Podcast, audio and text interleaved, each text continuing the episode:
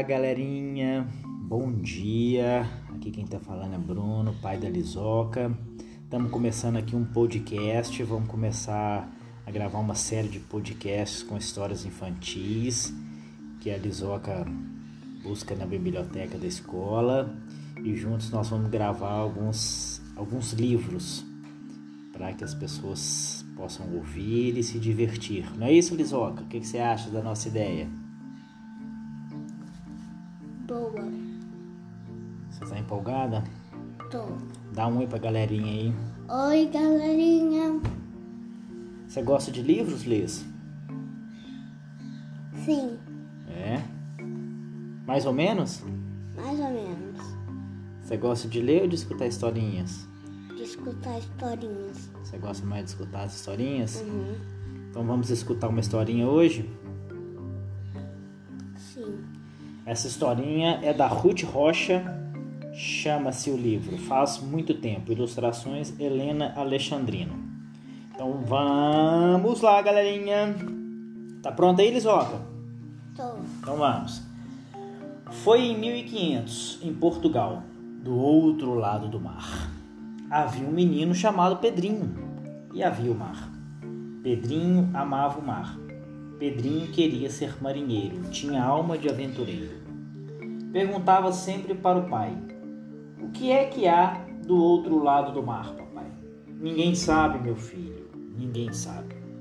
Naquele tempo, ninguém sabia o que havia do outro lado do mar. Um dia, o padrinho de Pedrinho chegou. O padrinho de Pedrinho era viajante.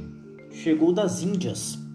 Trouxe de suas viagens coisas que as pessoas nunca tinham visto. Roupas bordadas de lindas cores, doces de gostos diferentes e os temperos que mudavam o gosto da comida. E as histórias que ele contava, de castelos, de marajás, de princesas, de tesouros. Pedrinho ouvia, ouvia e não se cansava de ouvir. Até que o padrinho convidou: Ó, oh, menino, tu queres ser marinheiro? Pedrinho arregalou os olhos. Não tens medo, ó Pedrinho? Pedrinho, bem que tinha medo, mas respondeu: Que nada, padrinho. Homem não tem medo de nada. Pois, se teu pai deixar, embarcamos na semana que vem. Para onde, padrinho? Para o outro lado do mar, Pedrinho. Quando chegaram ao porto, que beleza! Quantas caravelas de velas tão brancas, Pedrinho nunca tinha visto tantos navios juntos. Quantos navios, padrinho? Para onde vão? Pois vão conosco, Pedrinho. Vão atravessar o mar. Pedrinho embarcou. No dia da partida houve grandes festas. Pedrinho viu do seu navio quando o rei chegou, Dom Manuel. Se despediu do chefe da expedição, Pedro Álvares Cabral. E esperavam chegar o vento. E quando o vento chegou, as velas se enfunaram e os navios partiram. E a grande viagem começou. Pedrinho gostou logo do seu trabalho. Para Pedrinho, era o mais bonito de todos. Ficar lá em cima do mastro mais alto, numa cestinha, e ir avisando tudo o que via. Aprendeu logo as palavras diferentes que os marujos usavam e, logo que via alguma coisa, gritava muito importante: Nau capitania a bordo! Baleias a este bordo! Depois de alguns dias, Pedrinho viu ao longe as Ilhas Canárias, mais tarde as Ilhas de Cabo Verde, e depois não se viu mais nenhuma terra. Somente céu e mar, mar e céu, e peixes que pulavam fora d'água como se voassem, e baleias que passavam ao longe espirrando colunas d'água. Pedrinho viu noites de lua quando o mar parecia um espelho, e noites de tempestade quando as ondas enormes pareciam querer engolir o navio, dias de vento e dias de calmaria. Até que um dia Até que um dia, boiando sobre as águas, Pedrinho avistou alguma coisa. O que seria? Folhas? Galhos? Parecia. E de repente, uma gaivota, voando seu voo branco contra o céu. Pedrinho sabia o que isso queria dizer. Sinais de terra! Todos vieram olhar e houve grande alegria. Sinais de terra! E todos trabalharam com mais vontade.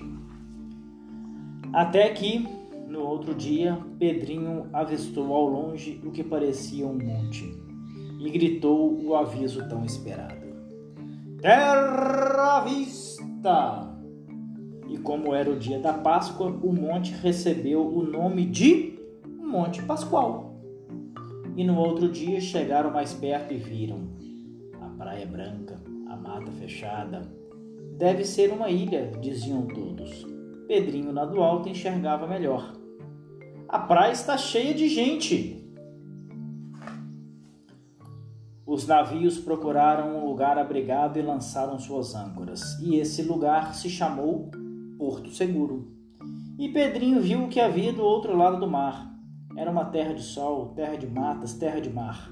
Do outro lado do mar viviam pessoas, homens, mulheres, meninos, meninas, todos muito morenos, enfeitados de pena, pintados de cores, alegres, índios.